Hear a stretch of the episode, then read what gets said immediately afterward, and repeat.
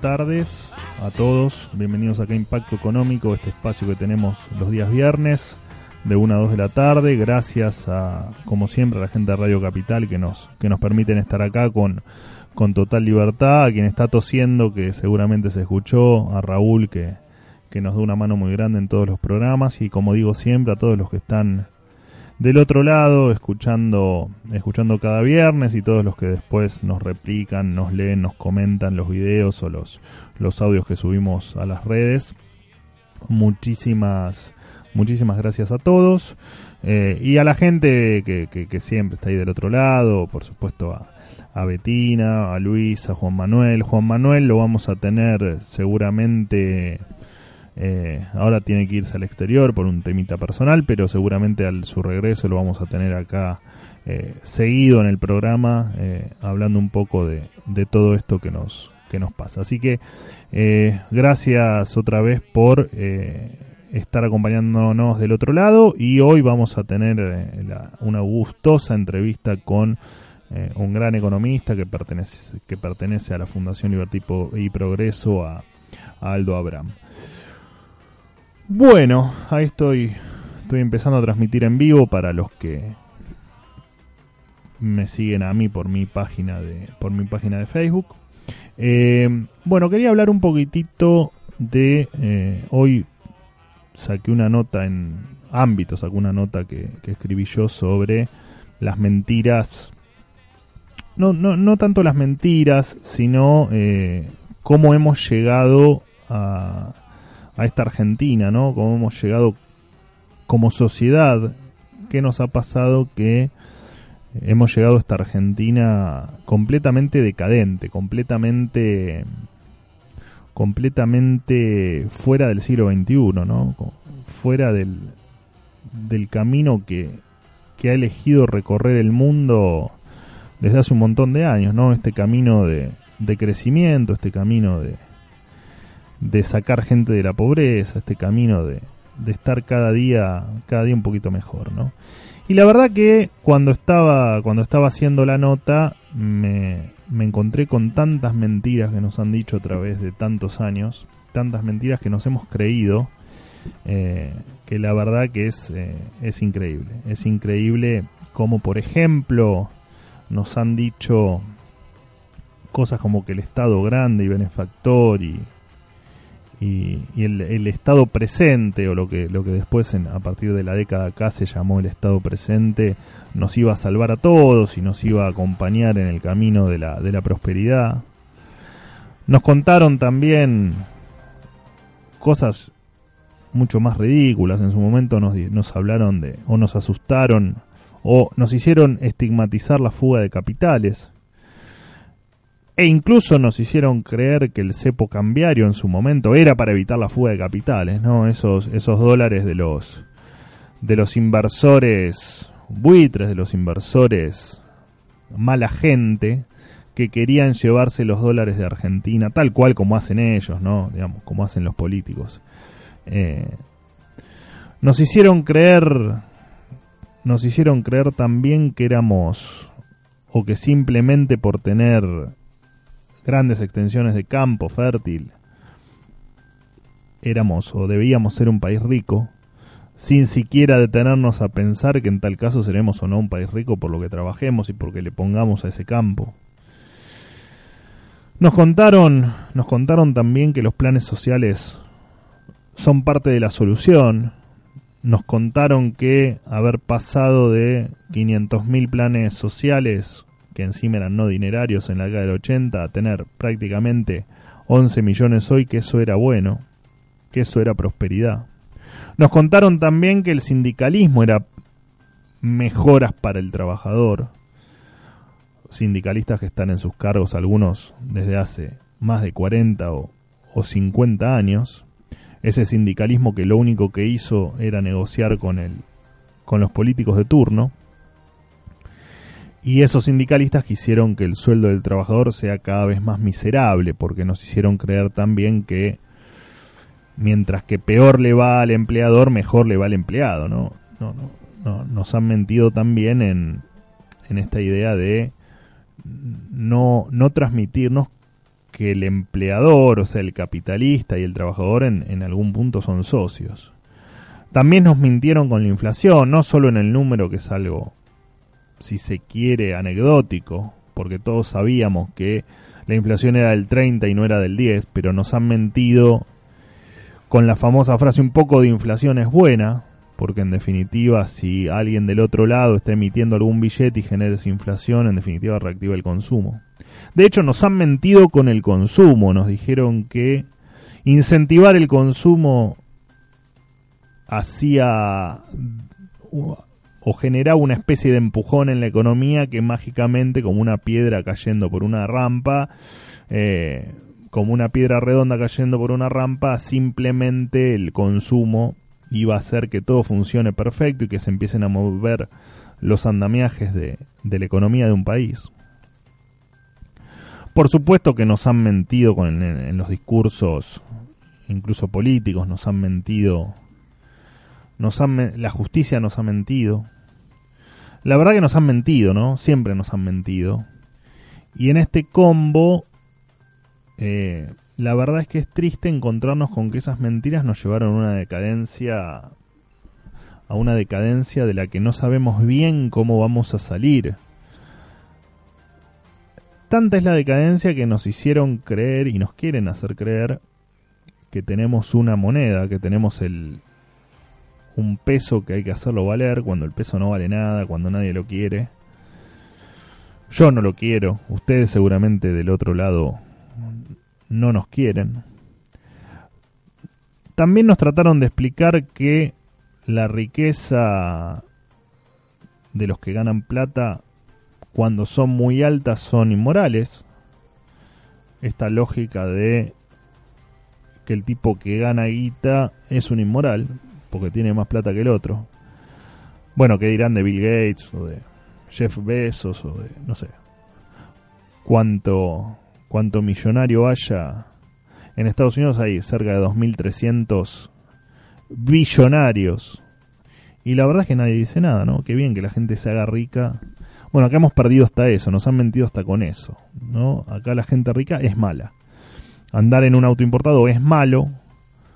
Consumir jamón crudo, Johnny Walker, etiqueta azul, es malo. Tener plata es malo. Porque algo habrás hecho, ¿no? Claro, lo que no se dan cuenta es que ese algo habrás hecho muchas veces es algo habrás hecho bien como para tener esa riqueza. Y en tal caso te mintieron tanto que si esa persona hizo las cosas mal y es rica por hacer las cosas mal, que habitualmente es porque tuviste un contrato millonario con el Estado, porque cobraste alguna coima, porque estuviste en algo relacionado con algún político, la realidad es que también te mintieron en que la justicia funcionaba y estaba de tu lado y que éramos todos iguales ante la ley, ¿no? Porque vos sos pobre y el otro que robó tu plata eh, es rico y está libre. Y la verdad es que mentiras uno puede encontrar miles. Digo, me pude ir 70, 80 años para atrás y nos hicieron creer que en la famosa marcha peronista que había que combatir al capital, ¿no? Bueno, lo bien que lo combatimos que casi no nos queda nada. Lo bien que combatimos el capital, que somos, si se quiere, tan grotescos, que nos quejamos por la fuga de capitales. Bueno, señores, el combatir el capital es eso precisamente, que los capitales se vayan, o sea que no sé de qué se quejan. No tiene mucho sentido la queja que hacen con la fuga de capitales. ¿O qué se piensan? ¿Que por qué se da la fuga de capitales? ¿Porque somos buenos? ¿Porque somos? ¿Porque defendemos el derecho de propiedad? porque es bueno invertir en la Argentina y rentable. ¿Por qué creen que se van los capitales? Se van los capitales porque en otros lados se encuentran mayor refugio, más, mayor seguridad, seguridad jurídica, por supuesto. Acá les hemos robado a la gente los, sus depósitos mil veces. Hemos entrado en default otras tantas. Y en esta lógica de mentirle a la gente nos encontramos con un panorama electoral que no importa, después voy a cerrar el programa con, con el amigo Alberto Fernández y la amiga Cristina haciendo un comentario sobre eso. Pero digo, en esta lógica de todos los que vamos a ir a votar en algún momento de este año, o varios, en varios momentos de este año, porque en Argentina los años de elecciones es una tortura, estamos todos los domingos yendo a votar pero en esta lógica el 70% de los argentinos, al menos por las encuestas, quiere la actual mentira o quiere la actual mentira o quiere la mentira anterior, ¿no? O sea, o quieren el es por acá, este es el camino, lento pero firme, no importa después si tenemos 35% de pobreza, 11% de desocupación, no importa si tenemos un 55, 60%, no importa, es por acá. Hay gente que compra esa mentira y parte del 70% de los argentinos que compra el cepo, compra el Banco Central fundido, compra la estatización de los de los zorristas privados en el sistema jubilatorio, compra 3 millones de jubilados sin aporte, compra jubilaciones de ama de casa, compra el vamos por todo. Entonces el 70% de la gente no quiere un país nuevo, un país con cambio, un país diferente, es mentira. El 70% de la gente quiere lo mismo, quiere que le sigan mintiendo. Quiere que le sigan mintiendo. Y entonces este es el país que tenemos. Y del otro 30%, desconozco cómo se compone, pero en principio puedo entender que el 5% de la izquierda, o el 5% de la gente que vota a la izquierda, encima quiere radicalizar los problemas, ¿no?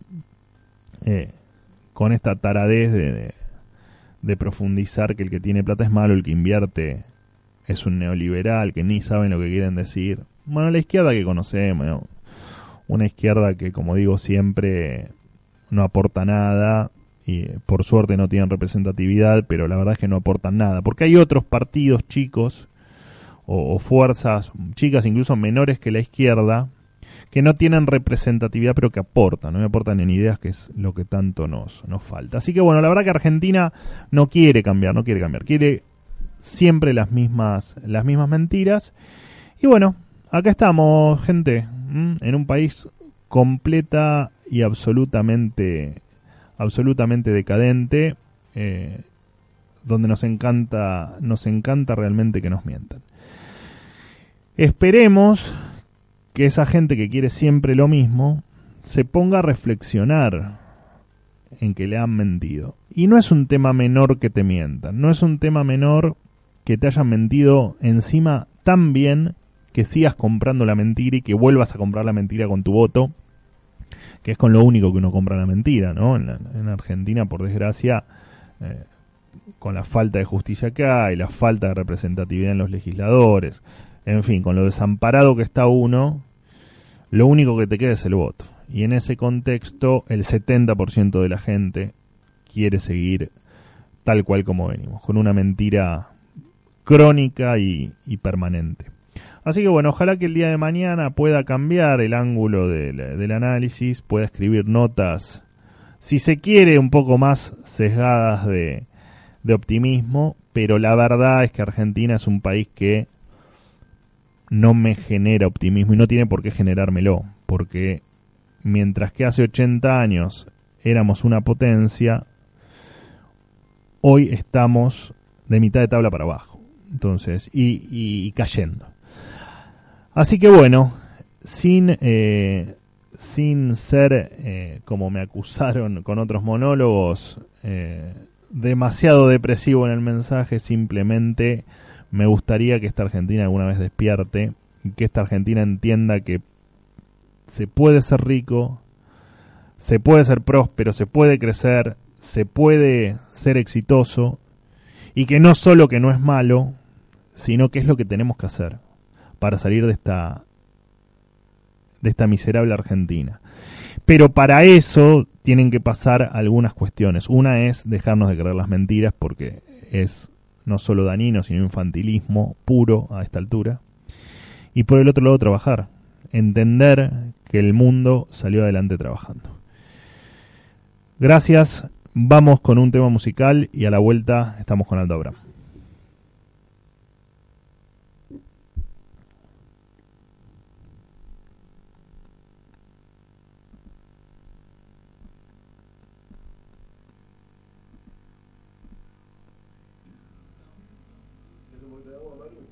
Sí, pues no puedo ni hablar.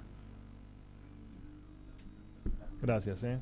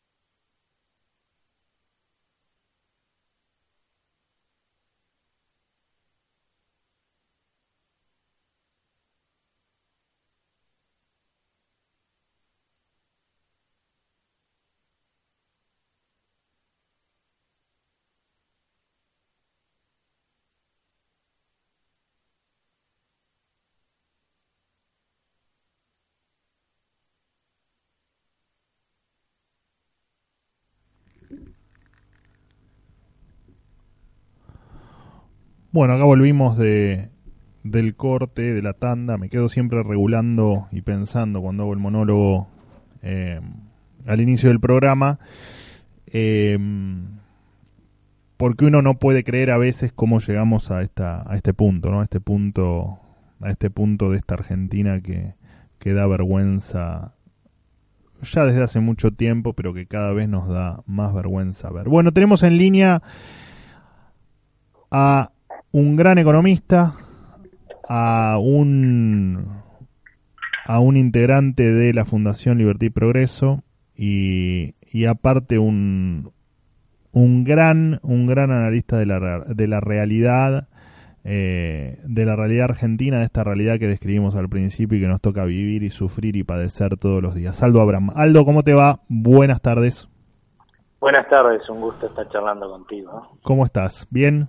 Bien, bien. Bueno, me alegro, gracias por atenderme, Aldo. Aldo, eh, eh, bueno, en principio necesito que te tomes algún minutito para eh, hacerme una foto de en dónde estamos, ¿no? Porque vos sabés que lo que viene pasando esto, esta última semana, o desde que en tal caso se anunció la, la, la, la fórmula Fernández Fernández, es que la gente notó en la calle que al menos algunas variables que la gente maneja en el todos los días, como el dólar, de repente, bueno, variable que se dejó de hablar, ¿no? Variable que está tranquila, está eh, si se quiere, como digo yo, tal vez en el, en el ojo de un huracán, pero que para la gente da, le dio la sensación como que el anuncio de la fórmula calmó, calmó un poco la, la realidad de, de, esta volatilidad que veníamos viviendo. Contame un poquito cómo lo ves vos. No, yo la verdad es que lo que veo es que esta, esta calma viene desde hace mucho más atrás, ¿no? Desde abril fundamentalmente creo que tiene mucho que ver con los cambios que implementó de política monetaria el Banco Central, que tenía algunos errores, de hecho tiene hoy algunos errores el programa de política monetaria que se lanzó en octubre, pero bueno, algunos de estos que no prevían la posibilidad de que la demanda de pesos pudiera bajar en la Argentina, cuando justamente si hay algo que caracteriza a la Argentina es la volatilidad que tiene su demanda de pesos, eh, fueron corregidos, ¿no? Y eso creo que es lo que está trayendo cierta tranquilidad y yo esperaba realmente que se mantuviera hasta mediados de año, a menos que hubiera una hecatombe afuera o algo, se quebrara el gobierno acá, pasar algo demasiado demasiado grave y la verdad es que lo que, que eso no ha pasado. De hecho, mucho de lo que hemos visto de volatilidad en los últimos en las últimas jornadas este, suba el tipo de cambio simplemente están replicando con un poco más de fuerza pero eso es lógico porque la Argentina es un país de altísimo riesgo eh, lo que pasa afuera o sea lamentablemente afuera Trump le declara la guerra a alguien y eh, todas las monedas pierden valor del resto del mundo los mercados se caen obviamente acá también pasa mucho más fuertemente de golpe le declara la paz y este, vuelve la certidumbre a subir en el mundo y también pasa que nosotros nos recuperamos un poco más que los otros y este, pero vamos siguiendo al mundo. Yo creo que la realidad de, un, de la incertidumbre electoral que va a vivir la Argentina eh, la vamos a ver más en la medida que nos acerquemos a las pasos, empecemos a depender mucho más de las encuestas pero no creo además que con la fórmula que se lanzó haya cambiado mucho la información que tenemos los argentinos, incluso los, los extranjeros, al respecto de evaluar hoy el verdadero riesgo de las elecciones. Por eso creo que no tuvo gran impacto, ¿no? Ahora, de todas maneras... Más, allá de que yo con ese análisis pueda coincidir o no, pero es lo que uno observa que ha sido la sensación generalizada. Es como que se descontaba que eh, que Cristina se iba a presentar, lo único que pasó es que se presenta, porque todavía quizás no se ha logrado evaluar contundentemente si es más riesgoso que se presente como presidente o vicepresidente. En mi caso yo creo que esta fórmula es más riesgosa para la Argentina en todo caso que lo que era la otra, pero reconozco que soy minoría, así que... Sí, sí, sí, tal cual, pero además...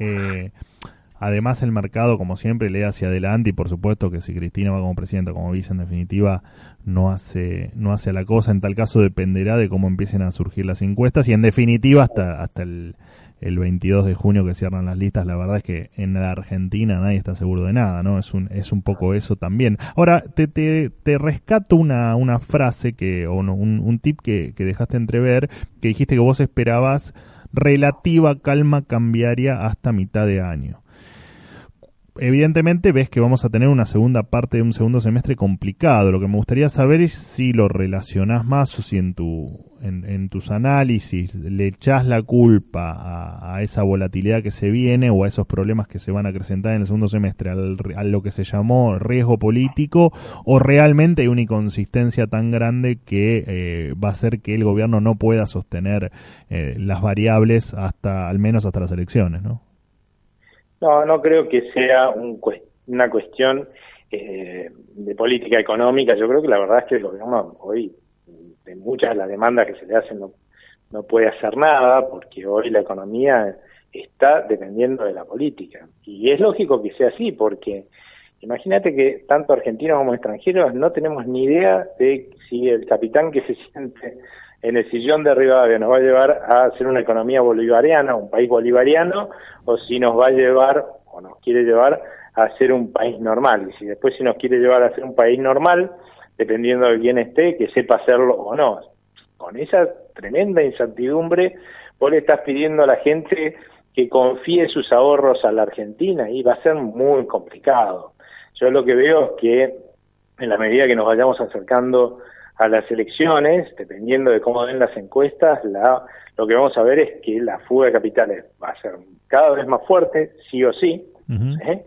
pero este, si eh, se dan ciertos resultados en las encuestas que dicen que nos vamos a, hacia Venezuela, por ponerlo en sencillo, en este en el barco, y va a ser tremendamente duro. Y va a ser tremendamente duro lo otro que hacemos los argentinos, ¿no? Cada vez que vemos que el, el panorama futuro se ennegrece, que la percepción de riesgo es muy alta, lo que hacemos primero que nada es sacarnos los pesos de encima, porque si hay algo que pierde valor cuando las cosas se complican en la Argentina es el peso, lo que más pierde valor siempre.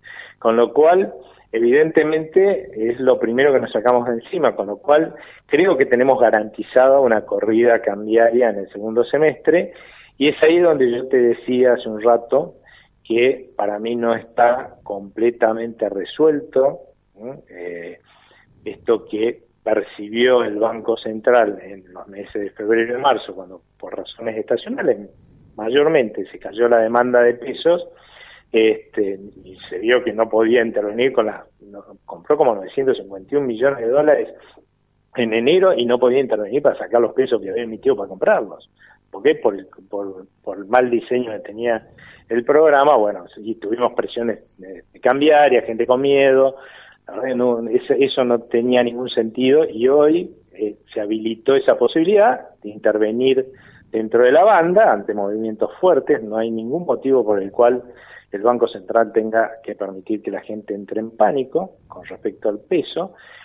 También es cierto que empezaron a entender un poquito más que si se daban esos movimientos con nada, porque era estacional nada más, Imagínate el día que llegara al techo de la banda, este, después de recorrer 20-30% el dólar en unas semanas, la gente ahí va a estar al borde del pánico, seguro, este, sacándose pesos de encima y ellos habían prometido que iban a sacar ya 150 millones de dólares por, por día pesos. Yo les di la primera vez que me reuní con ellos, apenas lanzaron el plan, les dije eso no va a funcionar, se los van a llevar puestos, van a vender cualquier cantidad de dólares, como hizo este, Federico Stusenegger y no van a parar la corrida.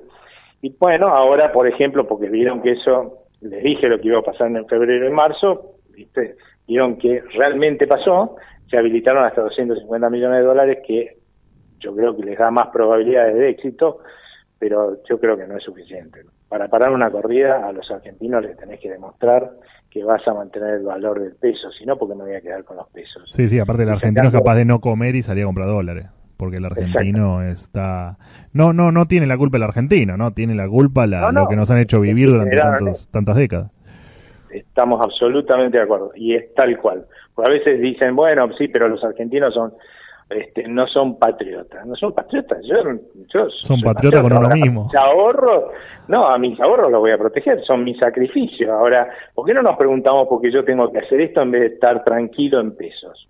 ¿Por qué tengo pánico en vez de poder estar tranquilo en, en un banco en la Argentina o tener mis ahorros en la Argentina? Quién fue el que no fue patriota. El que no fue patriota en todo caso fue el que hizo todos estos desastres, la dirigencia política y, los economistas que hicieron todos los desastres, como para que hoy eh, yo me tenga que ver obligado, porque obviamente a veces es todo un trámite hacer estos cambios de, cartera o de ahorro, en lugar de tener los ahorros, porque tengo justo derecho a tener miedo porque pueden volverse a repetir esas macanas, ¿no es cierto? Entonces, es ahí donde la verdad que a los tenedores de peso que se los estafó a más no poder desde hace décadas, está más que justificado que tengan miedo. Y lo que van a exigir es, dado como está armado hoy, no lo hubiera armado así este programa, pero que, bueno, por lo menos defenderme el valor del peso cuando llegue al techo de la banda, porque eso es lo que quiere decir, el techo de la banda es la inversa del valor del peso. O sea, a ese va a ser el piso de, de que vas a dejar caer el peso y bueno, y para eso la verdad es que el Banco Central lo que tiene que estar dispuesto allí, cuando toque ese piso del peso, es decirle a, la gente, miren, tráiganme todos los pesos que no quieren, en este momento yo se los voy a cambiar ese tipo de cambio, se los voy a comprar con dólares y sostener ese valor del peso. Estoy seguro que es con eso van a vender menos reservas incluso.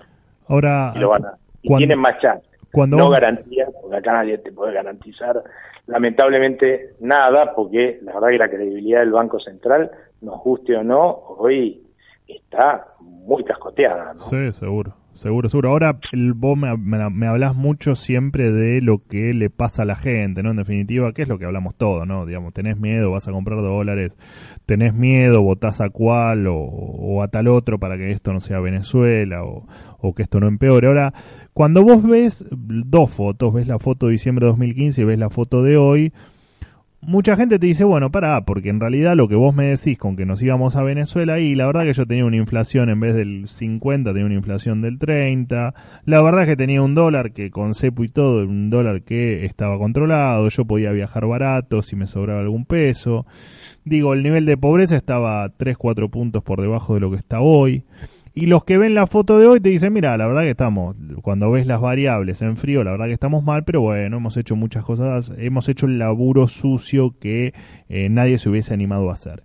¿Cuál es la verdad, no? Digamos, ¿alguna de las dos fotos sirve? ¿Hay que buscar otra foto? Eh, ¿qué, qué, qué, qué pensás de los que están en esa confusión, o para mí es una confusión, de creer que hace tres años estaban muchísimo mejor, no?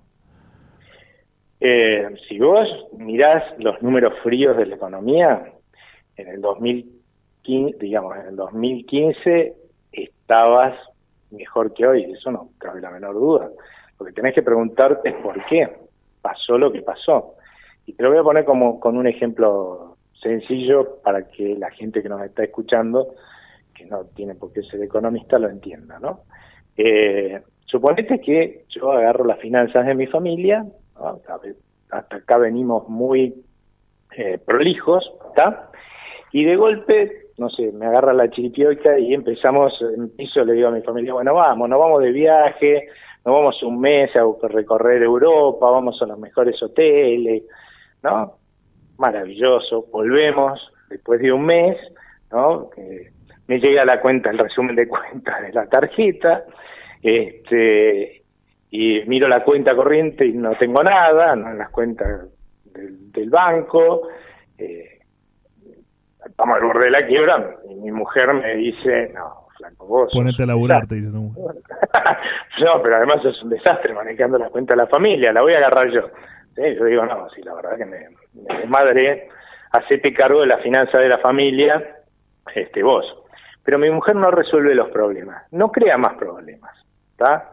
No nos lleva de vuelta a Europa a pasear y a seguir desmadrandnos con la tarjeta de crédito, pero no resuelve los problemas que tenemos en términos de niveles de gasto, ¿sí? Entonces los mantiene en el tiempo. La realidad es que todos nosotros sabemos que si hacemos eso en nuestra familia, cuando miramos dentro de un año, ponele las finanzas de nuestra familia, la el resultado del manejo de las finanzas de mi mujer, que no fue la que generó el desmadre, ¿no? Lo generé yo, ¿sí? Va a ser mucho peor que eh, el resultado que dejé yo, porque no resolviste el problema, o sea, seguiste acumulando los intereses, ¿entendés?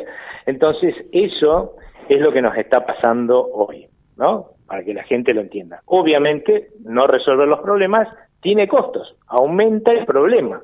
¿No? Y por eso tenemos más problemas hoy que el 2015, porque no se resolvieron los problemas económicos, no se avanzó en lo que se llaman las reformas estructurales. Hasta ahí un punto. Después está el tema de sí, la gente que, que con esta lectura la verdad es que suena a estamos en un problema, ¿no? Porque los otros fueron malos, pero esto parece que fueron peor. Y ahí es donde yo ya no estoy tan de acuerdo, porque fundamentalmente eh, si alguien me dice subite a un barco que va a Venezuela, ¿sí? Este, una economía bolivariana, yo lo que te voy a decir, olvídate de mí, ¿sí? Ahora, si me decís subite a un barco que quiere ir a hacer un país normal, Chile, Perú, ya, sí, por acá nomás, o España, ¿no? Este, Portugal, y te voy a decir que sí, ¿no? Probablemente después tenga la duda, que es un poco lo que nos pasó estos cuatro años, si el capitán tiene un GPS que funcione bien o puso bien las coordenadas, pero no me cabe la menor duda de por lo menos eh, este va a tratar de ir para el lado de un país normal. Y de hecho algunas cosas de país normal se hicieron, más que nada por ahí en la parte institucional, pero algunas en términos económicos. Hoy no hay cepo, por ejemplo, ¿sí? Hoy no estamos en default. Podemos caer por no haber hecho el resto de las cosas en un default hacia adelante, sí, podemos caer. Pero claramente porque digamos, el actual gobierno quería ir a un país normal, pero le erró con el GPS que eh, está usando. A partir de ahí, la verdad es que yo prefiero ir con un capitán, sea este o cualquier otro, que me diga que quiere ir a un país normal y tratar en todo caso de que cambie el GPS, porque al que quiere ir a una economía bolivariana, no, no le voy a decir que cambie el GPS, porque el tipo va a poner Sí, pues no le interesa. A, la economía bolivariana. O sea, esa es la opción que yo veo hoy y, si querés, es lo que más o menos va a decidir mi voto hacia adelante, ¿no? Sí, el tuyo y el de muchos, porque en definitiva eh, el ir a Venezuela incluso no hay que irse muy lejos porque sería el no ir a Santa Cruz, ¿no? Que digamos los chicos perdieron un año de clase, la gente cobra cada cada, cada tres navidades, digo, está claro que tampoco hay que irse tan lejos, pero está claro el modelo. Por lo tanto, yo tengo la misma, la misma aspiración que vos, ¿no? Que, que no vayamos a Venezuela. No sé a dónde vamos a ir, pero que a Venezuela, por favor, no. Bueno, por lo menos no le apuntemos para allá, digamos, ¿no?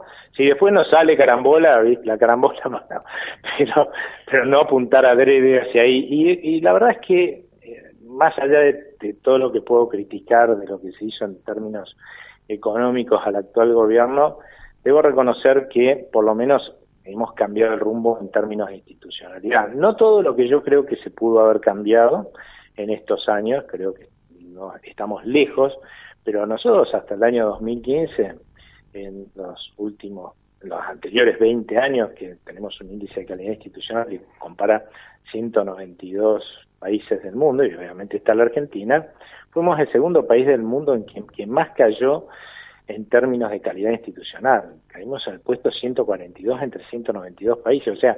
Sí, que eso no tiene, no tiene ni justificación, porque digamos, hasta lo demás uno lo puede justificar desde lo ideológico, pero... Eh, o desde la negligencia, o desde la, la, desde cualquier ángulo, pero digo, la calidad institucional es algo que no debería estar ni en discusión, ni en tela de juicio. Lo que pasa es que ojo que el anterior gobierno era bolivariano, populista, los populistas, las instituciones le parece que son en realidad eh, restricciones al liderazgo del, de quien manda, del caudillo que está ahí arriba, y obviamente, eh, y que es él el que entiende en realidad lo que necesita el pueblo, entonces no debería estar restringido. Es decir, un concepto absolutamente distinto a lo que es una democracia republicana, que es lo que a mí me gustaría vivir, eh, pero ahí está el punto, ¿no? Desde 142 que estábamos para esa época, para finales del mandato de Cristina, en este momento estamos 112, lo cual yo creo que deberíamos estar muchísimo mejor, pero de vuelta, ya no estamos, por ejemplo, en la C, si dividimos el, el ranking en tres, no estamos en la C, estamos peleando la cola de la B, ¿no es cierto? Ahí al final poniéndolo en términos deportivos, pero no estábamos en la como antes en la C. Estamos mal, pero no estamos a la, a la Z, digamos, ¿no?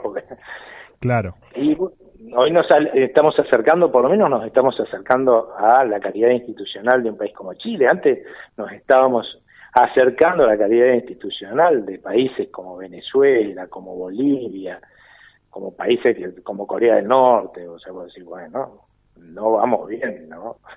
Sí, sí, sí, no, tal cual. En sentido, yo creo que eso por lo menos hay que reconocérselo al actual gobierno, pero de vuelta, yo creo que los argentinos no nos deberíamos conformar con eso porque eh, eso es poco. O sea, la verdad es que la Argentina debió haber hecho cambios mucho más profundos, incluso en lo institucional, como por ejemplo haber reformado el Consejo de la Magistratura. Todos los que están ahí adentro del gobierno se quejaban de cómo estaba conformado, desde el punto de vista legal, ¿no?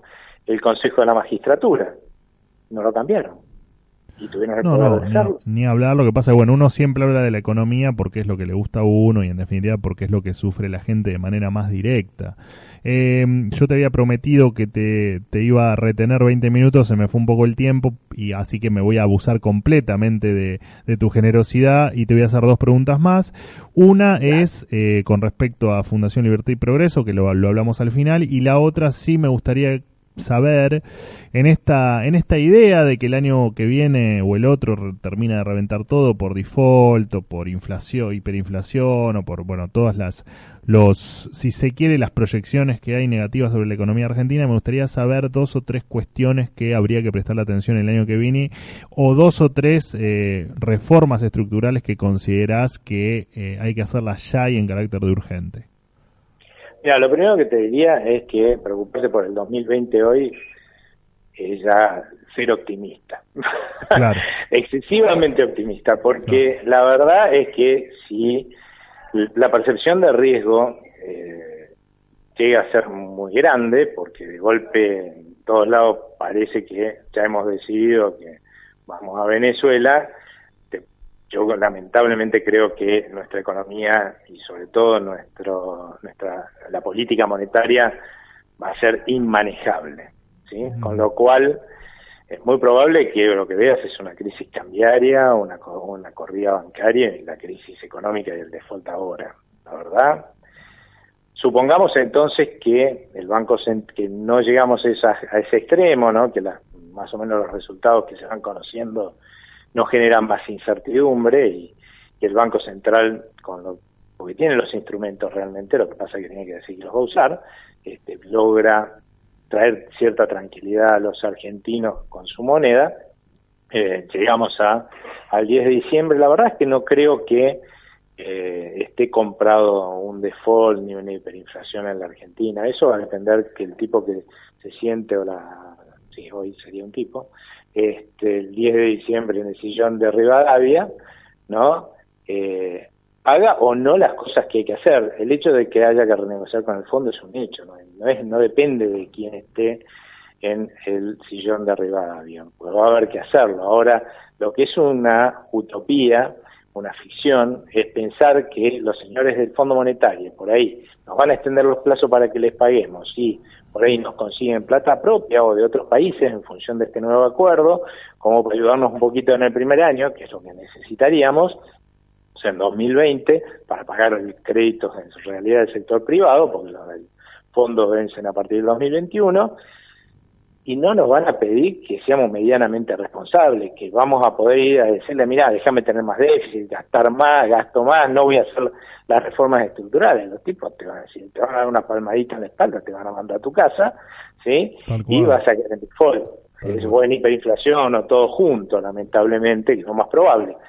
Ahora, si el señor que se siente ahí le dice, al, dice no, la verdad que si no resolvemos esto, este, las reformas estructurales, ustedes tienen razón, que si vamos a una crisis y bueno, y firmamos y nos van a controlar, va a ser mucho más estricto el control, que hasta la verdad que cada vez que se supone que vence un plazo para las reformas estructurales nos han dado un waiver, si nos han permitido postergarlo por, porque son conscientes de la situación política, pero una vez que vos asumiste, ya está, vos sos presidente, a partir del 10 de diciembre no hay excusa, que van a ser mucho más estrictos en términos de que lo cumplamos. Y fundamentalmente porque hay una realidad que es la siguiente, aún con el acuerdo con el fondo, la historia de la Argentina es que no hacemos las reformas estructurales.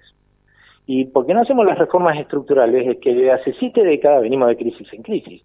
Porque la forma de licuar el resultado de no haber hecho, desastroso, de no haber hecho las reformas estructurales, ¿no? Entonces, aún teniéndola de vuelta un acuerdo y bla, bla, bla, y todo, puede llegar a pasar que igual vayamos a una crisis.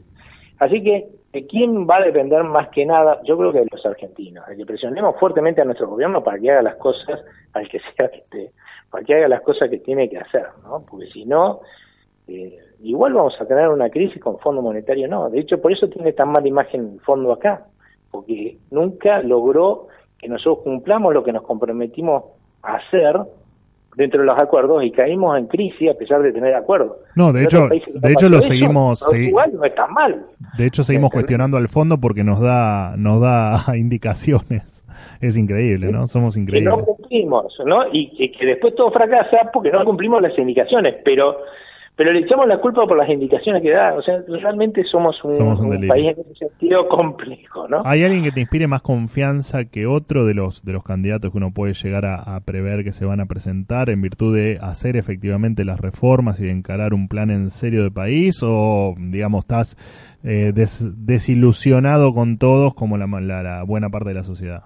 ¿O hay alguien que vos digas, no, mira, este por ahí si llega, eh, realmente cambia la, cambia la historia?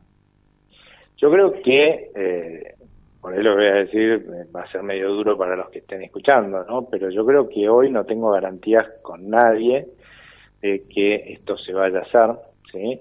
Eh, sí, obviamente tengo esto que comentaba hace un rato, sé quiénes tienen más probabilidades de no hacerlo en todo caso y quiénes juzgo hay más probabilidades de que los convenzamos de que eh, las hagan. Y ahí creo que Cambiemos hoy es el que va a presentarse como, a pesar de que no lo hizo, y vengo criticándole por eso, con mayores probabilidades de, que la hagan. Yo creo que por lo menos de los que hoy parecen que pueden pueden ser presidentes, porque después no podemos poner a, evaluar otros candidatos que no tienen ninguna chance y no tienen ningún sentido, ¿no? Pero de los que pueden ser presidentes, creo que es el que está más cerca de ser que se lo pueda convencer a, la gente de Cambiemos de que cambie el GPS me parece mucho más fácil. A los otros hay que hasta convencerlos de que este, de que la dirección que tiene que poner en el GPS es otra, ¿no? Y eso es muchísimo, muchísimo más complicado. Eh, no, ni hablar. Aldo, contame, como para cerrar, contame un poquito Libertad y Progreso, contame un poquito del libro que están presentando en estos días. Eh, bueno, yo sabes que les tengo les tengo mucho mucho afecto a todos, a Agustín Echevarne, a toda la gente de la fundación, le tengo le tengo mucho cariño y respeto, así que contame un poquitito del libro y lo que de lo que viene de aquí hacia adelante. Mira, justamente eh, hablando de GPS, bueno, nosotros tenemos el GPS en un libro, por decirlo de alguna forma, porque claramente cuando nació Libertad y Progreso en 2011 nuestro mayor esfuerzo, porque íbamos contracorriente, ¿no? Tratar de que los argentinos entendieran que la Argentina tenía que ser una verdadera democracia republicana, que cumpliera con los derechos y las instituciones que respetara, ¿no? Los derechos e instituciones que están en la Constitución Nacional, eh, a contramano, contra un gobierno populista que está en contra de todo eso, ¿no? Así que tuvimos que poner mucho esfuerzo en lo que hace a la comunicación, ¿no? Pero al mismo tiempo, y en paralelo con, parte de los recursos que teníamos y dirigido por Manuel Solanet fundamentalmente, tratamos de ir avanzando en las en dar respuestas concretas a las soluciones, a los problemas que tiene el país en términos de soluciones, ¿no? Soluciones concretas. ¿Por qué? Porque una cosa que uno se, cuando dice, esta, transmite estas ideas, lo que suelen decirte es, no, pero eso es imposible de hacer, ¿no? Entonces, por eso se hace, por eso, al fin y al cabo en la Argentina, lo que siempre primó es que el fin justifica los medios, o sea, perdemos los derechos de todos, o de algunos, para lograr una solución, ponerle para la mayoría. Y eso, los países que entran en esa no funcionan nunca, ¿no? Y la Argentina lo ha demostrado durante décadas. Entonces nosotros lo que empezamos a hacer es buscar los problemas más graves y darles, mostrar que dentro del marco de la Constitución se les puede dar una solución, ¿sí? Y, en ese sentido, bueno, ya hoy tenemos 14 o 15 eh, propuestas a problemas como educación, seguridad, defensa, no solamente económicos, y, y todos los años, a principio, el anterior gobierno obviamente no nos recibía nunca, ¿no? Por, supuesto, pero a partir del principio de 2016, todos los años, a principio de cada año los presentamos. No tuvimos mucho éxito, eso es cierto, en que se hicieran esas cosas, eh, y ya vamos, esta va a ser la tercera actualización desde que tenemos este, este trabajo completo que lo lanzamos en 2014 y lo vamos a presentar en la Universidad de SEMA, que queda en, Avenida Córdoba. En Avenida Córdoba y Reconquista, en la Universidad de SEMA, el 28 de mayo a las 18 horas. Y nuestro objetivo es que lo conozca y yo invito a que vaya todo, porque realmente eh, cuando uno está discutiendo esas cosas, esto de que no se puede hacer, por ejemplo, te voy a dar un ejemplo, ¿no?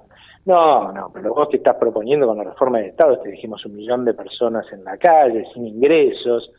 Eso es uno de dos. O es un liberal ignorante, así te lo digo porque no se puso a estudiar, o no, no hizo el esfuerzo de buscarle una solución, justamente algo que es imposible de hacer, dejar un millón de personas en la calle, o dos, eh, es que son la gran mayoría en realidad, son justamente los que están tratando de que el Estado no cambie, porque si yo a todos ustedes los convenzo de que hay que dejar un millón de personas en la calle, lo que me van a decir, me van a decir, no, no hagamos, no lo hagamos, ¿no es cierto? Entonces nosotros nos pusimos a trabajar y no es necesario dejar a nadie sin ingresos. En dos años se pueden hacer las reformas sin usar más recursos de los que estamos usando hoy, o sea, sin endeudarse o necesitar más plata, simplemente no usando los recursos para mantener el problema, sino para resolverlo. los mismos recursos y nosotros en realidad creemos que van a ser menos. Con lo cual, ¿dónde van a quedar, dónde están esos millones? Ya se acaba el mito, y si se acaba ese mito, y nosotros vamos a demostrar que se puede hacer en esta reunión, más otros temas que hay que resolver en la Argentina, si se acaban esos mitos, y para eso tenemos que colaborar todos y para eso hay que saber, este, va a ser más fácil que se puedan hacer y más fácil que la gente pueda apoyar y votar ese tipo de soluciones. Y, y por eso yo creo que es muy importante que todo el mundo vaya, porque en realidad todos podemos ser transmisores de estas ideas en nuestros grupos, ¿no? Y, y, la verdad es que todos tenemos que asumir ese compromiso, ¿no? Decir, bueno, ah, mira, está Libertad y Progreso ahí diciendo estas cosas, qué bonito, aplaudamos, y nos vamos a nuestra casa y eh, no hacemos nada. Por eso yo aprecio mucho el trabajo que vos haces, por ejemplo. porque, porque claramente estás diciendo estas cosas, estás haciendo el esfuerzo de que cada vez más argentinos entiendan que lo que le vendieron hasta ahora es magia, igualicho y facilismo. Que es cierto, hacer las cosas bien cuesta más, pero resulta que tiene resultados mejores, parece, ¿eh? porque lo que hemos tenido hasta ahora con el facilismo, el dicho y la posible mágica o el milagro de decir, bueno, se resuelvan con el tiempo, ¿sí? no ha funcionado. Tal cual. Bueno, entonces, 28 eh, de mayo, 18 horas en UCEMA y en Avenida Córdoba. Córdoba y eh, Reconquista. Córdoba y Reconquista. Aldo, no tengo más que palabras de agradecimiento. Gracias por la charla. Un placer y un lujo haberte tenido acá. Un gusto para mí estar contigo charlando, sí, con tu gente que te escucha. Muchas gracias. Un abrazo grande, Aldo. Bueno, Aldo Abraham estuvo ahí dándonos un pantallazo, un poco de todo, pero que casualmente, porque no había hablado con Aldo antes, eh, bueno, lo relacionamos en definitiva con esta esta decadencia a través de las mentiras que nos han hecho a través de tantos años, ¿no? De que fácil se puede llegar y difícil eh, no. Eh, y nos han mentido. Llegar se llega por el camino difícil y con mucho sacrificio. Fernando, vamos con un temite y volvemos para el cierre. Gracias.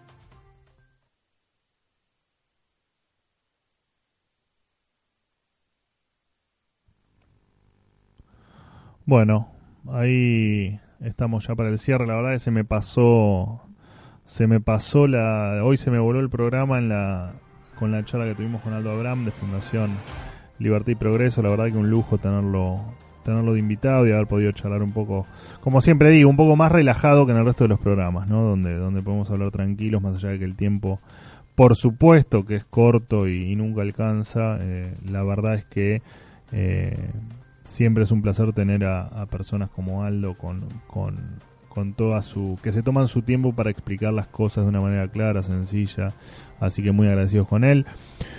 Quiero mandar saludos a Alexis, que está por ahí también escuchando, que, recién me escribió, eh, siempre también apoyando del otro lado. Volver a repetir mi agradecimiento a todos los que nos escuchan todos los días.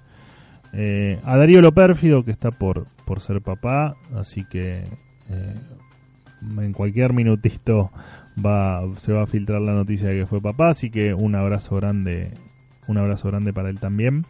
Y bueno, eh, un poco con el con esa me, quedé con una frase que dijo Aldo de bueno hay que ver en qué barco nos qué barco nos queremos tomar no si el que va a Venezuela o el que va a otra parte del mundo con un poco más de normalidad y un poco más de, de racionalidad, ¿no? Que es lo que nos falta a los argentinos.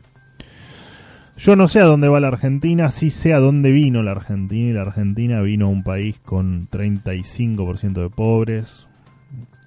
Argentina vino a un lugar donde hay un 50% de los chicos pobres. Vino, vino a un lugar donde la inflación está en un cerca de un 50%. Y lo peor de todo es que Argentina vino a un lugar donde aún estamos planteándonos si lo que queremos es el pasado. Así que la Argentina está, no está en un buen lugar. Y la verdad es que sería muy lastimoso que en nuestra decisión sea salir de aquí e irnos hacia Venezuela, ¿no? Hacia Venezuela, Cuba, los países que se han quedado en el siglo XX, los países que no han avanzado. Y me parece que la decisión es todos subirnos un barco para irnos de esta miseria y de esta decadencia hacia un lugar mejor, hacia un lugar donde está el resto, o prácticamente todo el resto del mundo, ¿no? Un lugar donde, eh, donde se crezca, donde haya cada vez menos gente en la pobreza, donde haya educación de calidad y donde haya un mundo mejor para todos, ¿no? Por supuesto en un mundo donde piden algo que acá los argentinos hace mucho que no nos piden, que es esfuerzo, trabajo, dedicación, confianza, pero por sobre todo mucho esfuerzo y mucho sacrificio. Así que bueno, un abrazo para todos, gracias por habernos acompañado en este impacto económico que se despide hasta el viernes que viene a las 13 horas acá por Radio Capital. Gracias Fernando, gracias Raúl, gracias a todos los que están del otro lado y a todos los que nos van a ver después en los videos que vamos a ir subiendo a las redes. Gracias, nos vemos el viernes que viene. I could not foresee this thing happening to you.